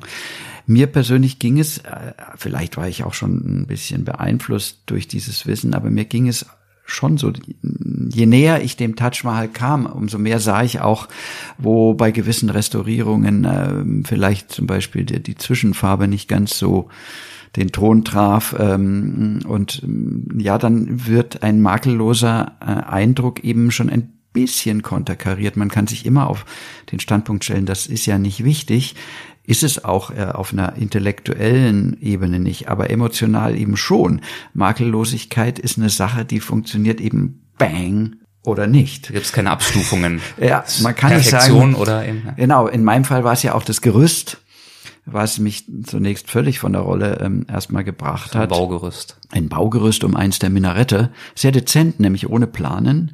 Immerhin. Also man kann äh, tatsächlich, wenn man gutwillig ist, ähm, die Sache ausblenden und die Form und Höhe und auch Eleganz dieses Minaretts trotzdem erkennen. Und das ist auch ganz wichtig, weil die beiden Minarette geben äh, dem zentralen Bauwerk ja auch den Rahmen vor, in dem die Kräfteverhältnisse dann so ausbalanciert sind, dass das Auge eben nicht weiß vor lauter Glück, wohin schauen. Und ohne eben die Perfektion der Ränder ist es auch im Zentrum nicht mehr so perfekt. Das hat mich mh, hm, schon beschäftigt und auch darüber habe ich mich mit Sanjay unterhalten.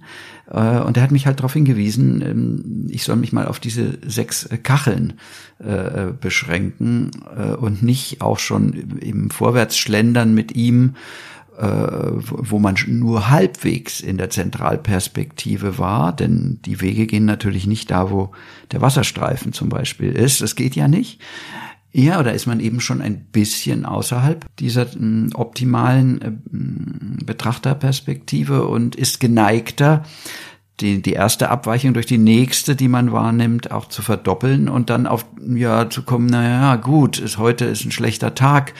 Ähm, man muss dem schon auch gegensteuern, indem man sagt, no, jetzt gehe ich mal wirklich ans Optimale, diese und jene Kachel ist es und oder Fliese und auch wenn es die meisten Touristen gar nicht wissen, wo die sind, ähm, das bringt auf jeden Fall was. Ich kann es jetzt nicht verraten, wo die sind. Dazu muss man im Gebäude sein und draufdeuten. Sie sind auf jeden Fall in der Symmetrieachse und es ist auch nicht schwer. Es ist natürlich die, es sind zentrale Kacheln im Torgewölbe des Eingangs. Es ist die zentrale äh, Kachel auf dem ersten mm, Aussichtspodest. Es ist die zentrale Kachel hinter dem mittleren Brunnen. So muss man sich das vorstellen. Und natürlich auf der anderen Seite des Flusses auch. Und das nehmen sie eben so ernst, wie sie es gerade beschrieben haben, weil das eben wirklich dann der Perfektion zum Ausdruck verhilft. Und sie haben ja gerade auch schon skizziert, was da für ein Aufwand betrieben wurde und wie viel Expertise auch reingeflossen ist, nämlich die bestmögliche Expertise zu dieser Zeit, dieses Bauwerk zu kreieren, auch in der Perfektion, in der Symmetrie. Das ist ja wirklich Zentimeter genau gebaut, auch in Millimeter, der Ausrichtung, Millimeter, Millimeter genau, ja. bei einem so großen, kolossalen Gebäude. Und äh, damit begreift man auch, warum es sich lohnt, mit dieser Wertschätzung und Genauigkeit das Gebäude auch zu betrachten. Äh, Schönheit ist auch was anderes als ähm, hübsch sein. Also Schönheit ist in sich der Anspruch der Perfektion und der Vollkommenheit. Und das nehme ich ernst. Ich will das auch in der Sprache. Und ich bemühe mich auf meine Weise und andere tun das auf ihre Weise, diesem Ziel zumindest näher zu kommen und so lange zu feilen, bis ein Satz für mich den perfekten Rhythmus hat. Und zwar nicht nur im Gedicht, sondern jeder Satz. Ich will nicht nur Inhalte hm, transportieren, ich will nicht nur den Plot erzählen, sondern ich möchte, dass es schön klingt. Und da muss nicht der Leser sagen, ui, das klingt schön, sondern das muss sich subkutan einfach auf ihn übertragen, dass er gerne liest. Ja, das ist Schönheit. Die, die schreit ja nicht und, und sagt, kreisch, kreisch, ähm, ich, ich, ich bin jetzt in Pink auch noch äh, zu haben, sondern das Taj Mahal hat eine, eine solche, wenn man aus der Mogul-Architektur jedenfalls vom Vorverständnis kommt, eine solche zwangsläufige Schönheit, aus, also komponiert aus einer jahrhundertealten Tradition kommen, da ist nichts, was Avantgarde sein will, sondern es will schön sein. Das ist was ganz, ganz anderes. Und ja, genau, das muss man ernst nehmen. Auch Gegenstände, auch in unserem Alltag, das sieht man sofort. Manche davon sind schön, manche sind nur Zweck, oder die meisten sind nur zweckmäßig. Aber wenn man diesen Blick hat, dann wird man leider auch feststellen, den kriegt man nicht mehr weg. Also man sieht, wie oft das Ideal der Schönheit nicht auf dieser Welt erreicht ist. Und umso ernster nimmt man einen Ort wie das Taj Mahal, der bis heute zumindest äh, äh, mit allen Mitteln, auch staatlichen Mitteln, dieser Perfektion immer wieder nahegebracht wird, denn natürlich nagt der Zahn der Zeit und faulen die, äh, ja, die Stützbalkenkonstruktion oder auch Marmorfraß durch die Umweltverschmutzung. Smog in der Luft. Genau, also das ist, war wohl zeitweise richtig noch viel schlimmer, als es inzwischen ist. Sind viele äh, äh schädlichen, also sind Fabriken einfach ab, abgeschafft worden außenrum. Die dürfen da nicht mehr sein und eine Sperrzone auch an, an Autoverkehr und auch Bebauung und so weiter. Das ist, ist super, dass, dass, dass man sich so drum kümmert. Aber schön, das zeigt schon, also Schönheit ist nicht etwas, was vom Himmel fällt, äh, das sowieso nicht. Es sind eben viele verschiedene Meister, die sich da zusammengefunden haben. Aber es bleibt auch nicht. Also man muss was dafür tun. Und ja, man muss es ernst nehmen. Eine für das Taj Mahal essentielle Persönlichkeit war Mumtaz Mahal. Wer war sie denn und auf welche Weise haben Sie versucht, für Ihre Reise Ihre Geschichte für sich ganz neu zu erschließen?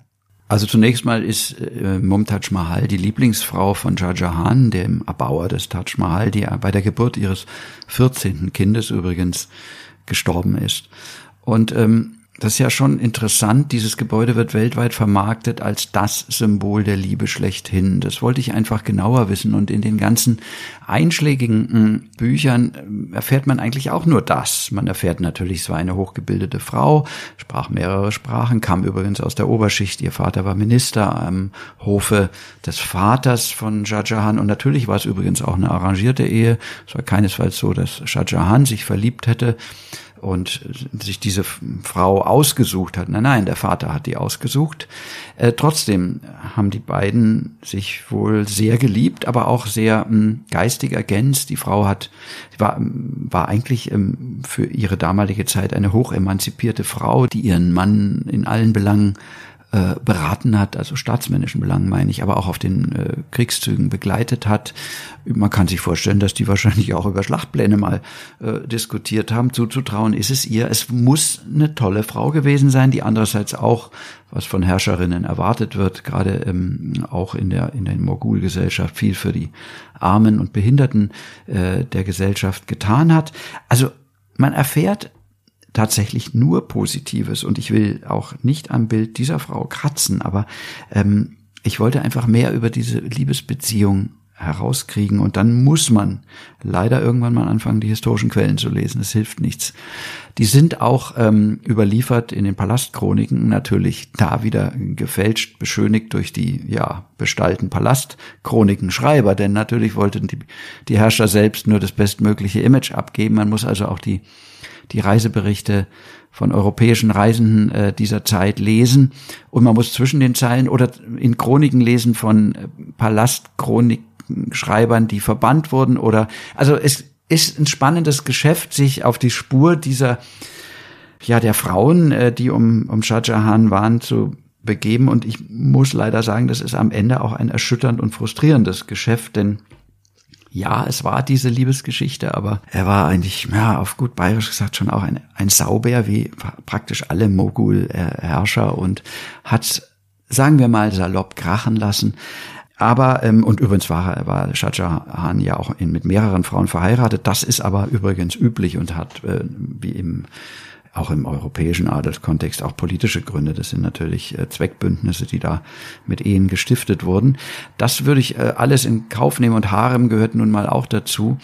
Aber ab einem gewissen Punkt wird's dann auch geschmacklos. Also wenn er beispielsweise nach dem Tod dieser geliebten Frau mh, mm, relativ, ja, mit wenig äh, Abstand dann sofort ein ähnliches Liebesverhältnis mit der Lieblingstochter, die er mit dieser Frau hatte, anfängt also der Vater mit seiner eigenen Tochter, da ist man schon erstmal platt. Die dann eine ganz ähnliche Funktion übrigens einnimmt, nämlich auch Berater und äh, in den politischen Fragen äh, am Hof jeder ähm, Eunuch und aber auch jeder Kriegsherr von außen wusste, die muss man auf äh, seine Seite kriegen. Naja, und so geht das dann weiter bis hin auch in die unappetitlichsten mh, sexuellen Sachen.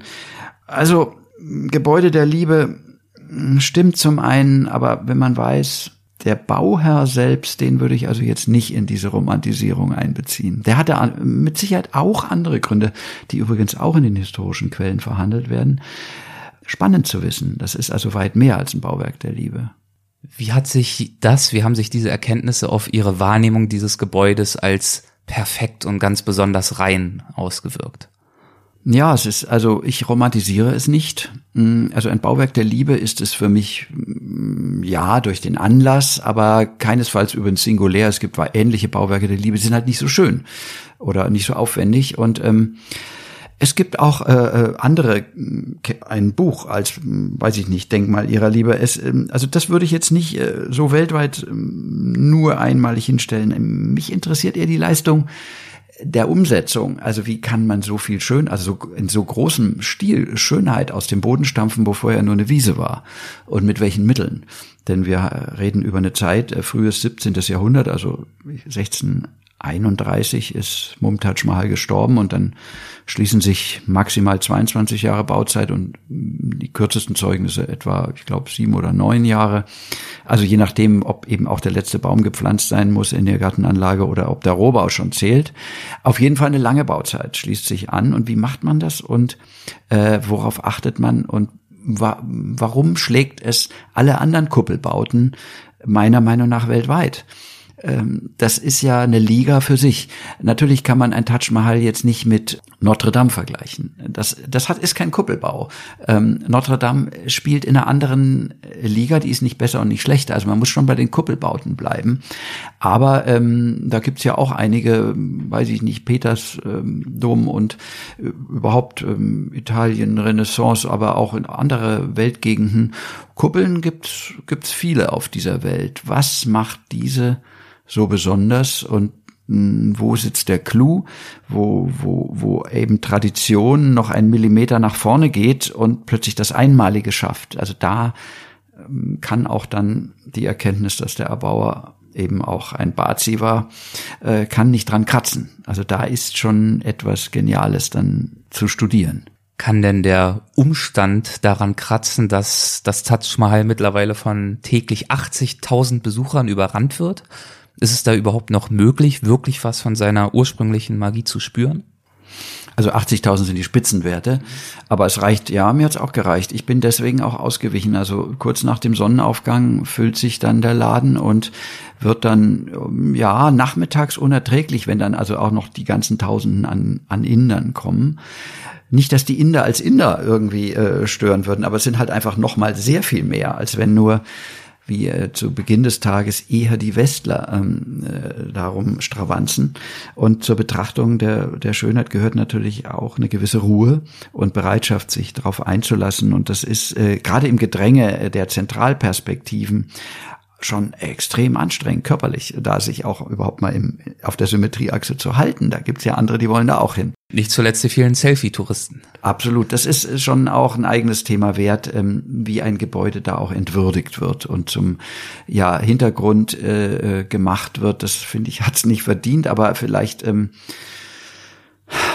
Vielleicht vergeht diese Zeit auch wieder oder ja, es gibt immer noch genug Leute, die natürlich vielleicht wenigstens das klassische Gruppenfoto in ihrer Touristenreisegruppe davor dann machen wollen.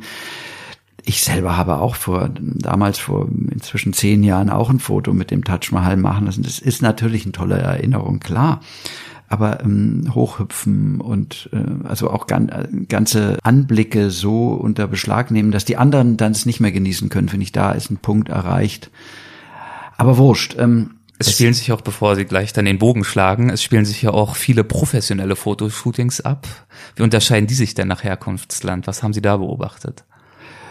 Ja, das ist eine sehr unterhaltsame Szene, deswegen spreche ich sie noch kurz an. Ja, die, also wenn man, wenn ein, nicht nur das Taj Mahal, aber wenn ein, ein Hotspot so überlaufen ist, dann setze ich mich oft hin und, und, weil die Sehenswürdigkeit ist dann an dem Tag tot, man war zu spät dran oder überhaupt ist die Sehenswürdigkeit als solche kaum mehr zu genießen. Aber man kann ja immer auch die Touristen als Sehenswürdigkeit nehmen und das hilft dann über eine gewisse Enttäuschung hinweg.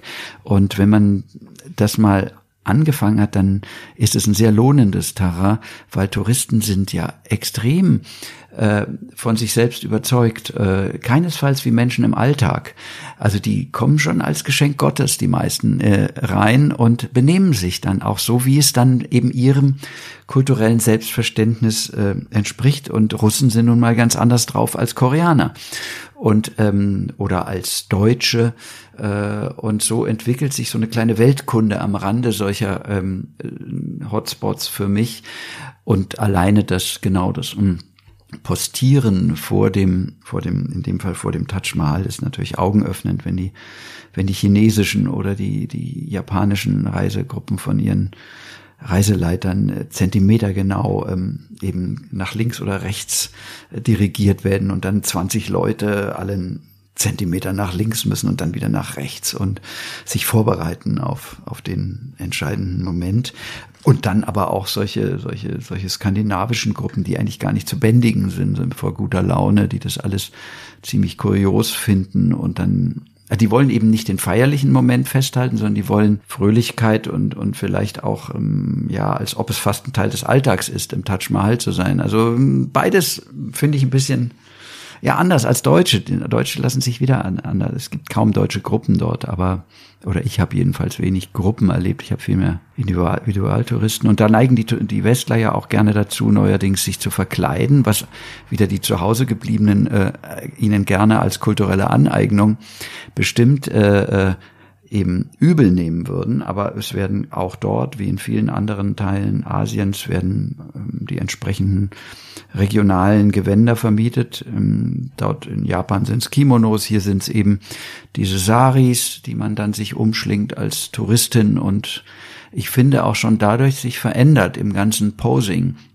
Man sieht es, dass dann, also ich habe dort eine Stunde lang auch Amerikanerinnen beobachtet, zwei, die eigentlich äh, ziemlich, sagen wir mal, nur erdverbunden kamen in ihren Jeans und sich kaum, dass sie im Sari dann postierten, sehr ätherisch und mit Bewegungen, wie man sie eben nur an Indern, Inderinnen eben sonst so von einer, äh, sich dann zu, zur Schau zu stellen wussten, da dachte ich auch, das wirft ja wieder ein ganz anderes Blick auf diese Art von Emanzipation und Genderdebatten, die geführt werden in unseren Ländern, wenn dann die, die, die Menschen, die so ganz offensichtlich dieses emanzipierte und auch draufgängerische mh, hm, Reise, ja, es sind Frauen, aber irgendwie nicht so ganz, sind eher Menschen ähm, verkörpern und dann aber ja in, in, in ein Rollenbild zurück tänzeln mit Lust, was also 100 Jahre vielleicht äh, zurückgeht, auch in unserer westlichen Entwicklung und ähm, ja, ist interessant. Und wie haben Sie dann versucht, diese Aura, die hinter alle diesem liegt, für sich trotzdem zurückzugewinnen? Also das ist ähm, für mich naheliegend, aber für den, der es jetzt vielleicht so hört, erstmal ähm, ein bisschen Schlag vor den Kopf. Ich bin auf den Müllberg gegangen. Es ist so, dass ich äh, schon vor Jahren angefangen habe, durch die Slums durch ähm, auch auf Müllberge zu gehen und ähm, festzustellen, dass ähm, aus, auf den Müllbergen sehr viel gesitteter zugeht als beispielsweise direkt vor den touristischen Highlights, weil die, die, die wirklich arm sind und denen es schlecht geht, bis hin zu der ganzen Mafia, die die bewusst verkrüppelten Menschen dorthin karrt. Also die sind alle da, wo wir sind. Also das schrecklichste Indien ist ausgerechnet da, wo die Touristen ankommen, aus gutem Grund, weil da gibt's eben auch was äh, Geld abzuholen und auch Mitleid zu kriegen. Während auf dem Müllberg, äh, da gibt's kein Mitleid, sondern da gibt's einfach nur Leute, die einen Job haben und arbeiten. Das ist schon mal das erste Überraschende. Und ähm, vor allen Dingen ähm, auch für mich, als ich das erste Mal da war, auch da wieder die Herzlichkeit, mit der man empfangen wird und dann aber auch diese andere Welt, die sich da äh, entrollt. Ja, es ist gewöhnungsbedürftig natürlich. Es ist, es ist Müll. Es bleibt auch Müll. Aber es sind Herden an Schweinen. Andernorts sind äh, Rinder oder auch sogar Ziegen drin. Es sind Hunde drin, es sind Vögel, die drüber kreisen, es sind Menschen drin, die arbeiten, die einen sind auf Plastik, die anderen auch. Die Müllvert Mülltrennung, die wir hier eben versuchen mit verschiedenen Mülltonnen zu machen, die ist halt dort live und vor Ort. Und äh, die gehen dann mit ihren Säcken runter und außenrum sind so ganze Müllverwertungsdistrikte oder Dörfer. Da sind riesige Halden dann an, ja, zum Beispiel an Plastik und so weiter und so fort. Das ist halt auch interessant. Das ist vielleicht gewöhnungsbedürftig und erklärungsbedürftig, aber für mich gehört, das ist eindeutig Reisen und kein Urlaub. Also es ist anstrengend auch. Es ist nicht so, dass ich äh, äh, da wohl erholt unbedingt nach so einer ähm, Tour ähm, dann wieder nach Deutschland komme, sondern oft brauche ich nach einer Reise auch erstmal ein paar Tage Urlaub. Also ich merke das, dass ich einfach schlafen muss. Ich bin schon erschöpft auch, auch von solchen Erlebnissen, aber es gehört zu diesen Ländern, es ist einfach da und deswegen bin ich eben beim Taj Mahal auch sehr schnell auf die Idee gekommen, schau mal nochmal, ob nicht äh, ein Müllberg äh, irgendwo ist, von dem aus, denn es ist ja ein Müllberg, man das Taj Mahal sehen kann. Das wäre doch der Clou. Nämlich in Ruhe diese Silhouette, die mich ja auch schon vom Hotelfenster aus geflasht hatte, probieren wir es aus. Und Sanjay hat natürlich der nächste unreine Ort den Kopf über mich geschüttelt, aber wir sind hin und ich bin dann alleine in diese diesen Mülldistrikt rein und es gab einen Berg. Aber das ist eine Geschichte, die kann ich jetzt richtig, die kann ich 20 Minuten erzählen, weil die so, so irre dann auch war. Also, also ich bin dann zumindestens los und dann erstmal angerufen worden, so dass ich schon dachte, die, blöd, jetzt schmeißen die mich raus irgendwie. Die, die wollen nicht, dass ich hier rumgehe, aber nichts, also das Gegenteil war der Fall. Die wollten halt mit mir gemeinsam fotografiert werden und woher und wohin und das Übliche, was in Indien dazugehört. Und als sie erfuhren, wer ich war, dann wollten sie mit. Sie kamen mit und das war der Beginn einer, ich weiß nicht, wie lange ich da war, zwei Stunden vielleicht, einer Tour durch dieses riesige Müllareal, wo immer mehr Leute dazu kamen mit denen ich Sachen gezeigt bekommen habe. Da gab es einen Tempel in diesem Müll, Müllterrain, ja, einen richtigen Tempel. Und es gab neben Tempel, der Brahmane hat mich empfangen, ist weggerannt, als ich kam. Ich dachte, jetzt ist der Nächste, der sich gestört fühlt. Aber nein, der wollte mich mit einer Schale Wasser begrüßen. Also oft wunderbare Gesten aus einem archaischen Indien, was man sich so gar nicht vorstellen kann. Und die haben sich alle bedankt, dass ich sei der Erste, der sie besuchen kommt und wollten alle mit mir mitgehen, mir was zeigen. Haben dann, wir nehmen dich nachher auf dem Motorrad wieder zurück mit in die Stadt dieser und dann wollten sie mir zeigen, wo sie im, ihre Pause verbringen, pokernderweise, was auch wieder neu für mich war, dass die, die Inder so oft pokern, ja, und, und zwar um hohe Summen. Also, dass die auch durchaus, also die Leute, die dort arbeiten, gehören beileibe nicht zu den Ärmsten. Das sind, naja, keine Reichen, aber den, ja, die haben zumindestens Geld, um es auch zu verspielen. Und ähm, ich will das nicht romantisieren, ja. Das ist immer die große Gefahr, dass man jetzt sagt, nur das ist jetzt das echte und vielleicht noch authentische Indien. Nee, aber es ist ein anderes Indien. Und dann sind wir alle gemeinsam auf den Müllberg. Und der Müllberg war in der Tat die höchste Erhebung in Agra. Und man sah das Taj und sieht noch heute von dort das Taj Mahal über den Fluss hinweg und natürlich nur die Silhouette, aber traumhaft, traumhaft schön. Und das war das eine. Zum Zweiten, es war auch das Erlebnis mit diesen mich begleitenden Männern, mit denen wir uns auf Pigeon leidlich unterhalten, aber doch in den zwei Stunden nicht wirklich viel miteinander teilen konnten. Erfahrungen keine. Aber ja, ich komme aus Deutschland und es gibt den FC Bayern und es gibt auch Mercedes und so fängt's ja immer an und in Indien was und so weiter. Aber das ist nichts gewesen im Verhältnis zu dem gemeinsamen Stehen auf dem Müllberg und dem, der Betrachtung des Taj Mahal, also der Schönheit. Das war ein schweigend erlebter, langer Moment, wo keiner ein Selfie machen wollte. Es gibt also keine Erinnerung daran, außer diejenige, die ich im Kopf habe. Und das war mit Sicherheit das Highlight meiner äh, Reise. Das werde ich nie vergessen, diesen Menschen, wie sehr die mich in ihren Bereich aufgenommen haben und dann am Schluss bevor wir uns getrennt haben, dieses Hauptereignis mit mir geteilt haben. Und da war ich wieder versöhnt und habe das Taj Mahal wieder auf so eine kostbare Weise mit nach Hause genommen, wie ich es mir gewünscht habe. Haben Sie nach Ihrer Rückkehr nach Hause auch nochmal das alte Puzzle zur Hand genommen? Habe ich. Ähm, leider ist meine Mutter dann kurz darauf verstorben.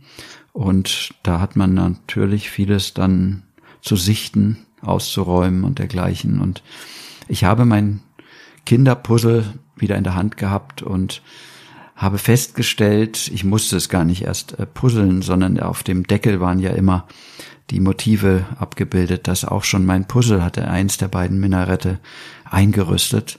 Also ich habe es als Kind als makellos mit Sicherheit empfunden und habe dieses Gerüst gar nicht gesehen, was mich zeitweise eben umgetrieben hat, weil ich versucht habe, es auszublenden. Eben, wir sind als Erwachsene da nicht mehr so so leicht äh, irgendwie mh, bereit, darüber wegzugucken. Aber als Kind habe ich das gar nicht wahrgenommen. Ich habe eigentlich zum ersten Mal nach so vielen Jahrzehnten dieses Gerüst gesehen.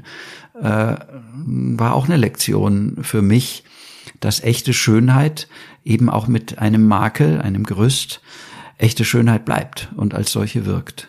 Ja, deswegen habe ich auch ganz am Schluss ja geschrieben, dass dieses Buch ja vielleicht am Ende, also ein Reisebericht ist es sowieso nicht, eine Reiseerzählung ist es, aber vielleicht ist es auch ganz am Ende eine Liebesgeschichte.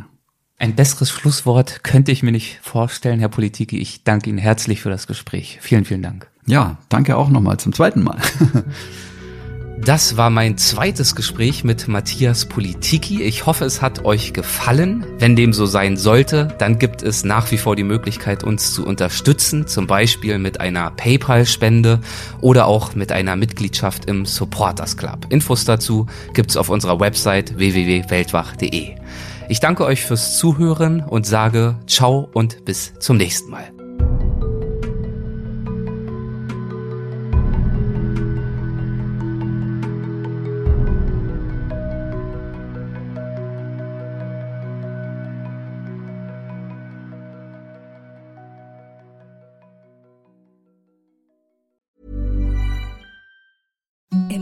soft softest sheets you've ever felt. Now imagine them getting even softer over time. That's what you'll feel with Bowl and Branch's organic cotton sheets. In a recent customer survey, 96% replied that Bowl and Branch sheets get softer with every wash. Start getting your best night's sleep in these sheets that get softer and softer for years to come. Try their sheets with a 30-night guarantee. Plus, get 15% off your first order at bowlandbranch.com. Code BUTTERY.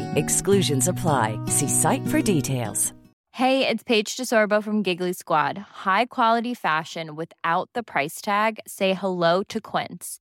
I'm snagging high-end essentials like cozy cashmere sweaters, sleek leather jackets, fine jewelry, and so much more. With Quince being 50 to 80% less than similar brands. And they partner with factories that prioritize safe, ethical, and responsible manufacturing. I love that. Luxury quality within reach. Go to quince.com slash style to get free shipping and 365 day returns on your next order. Quince.com slash style.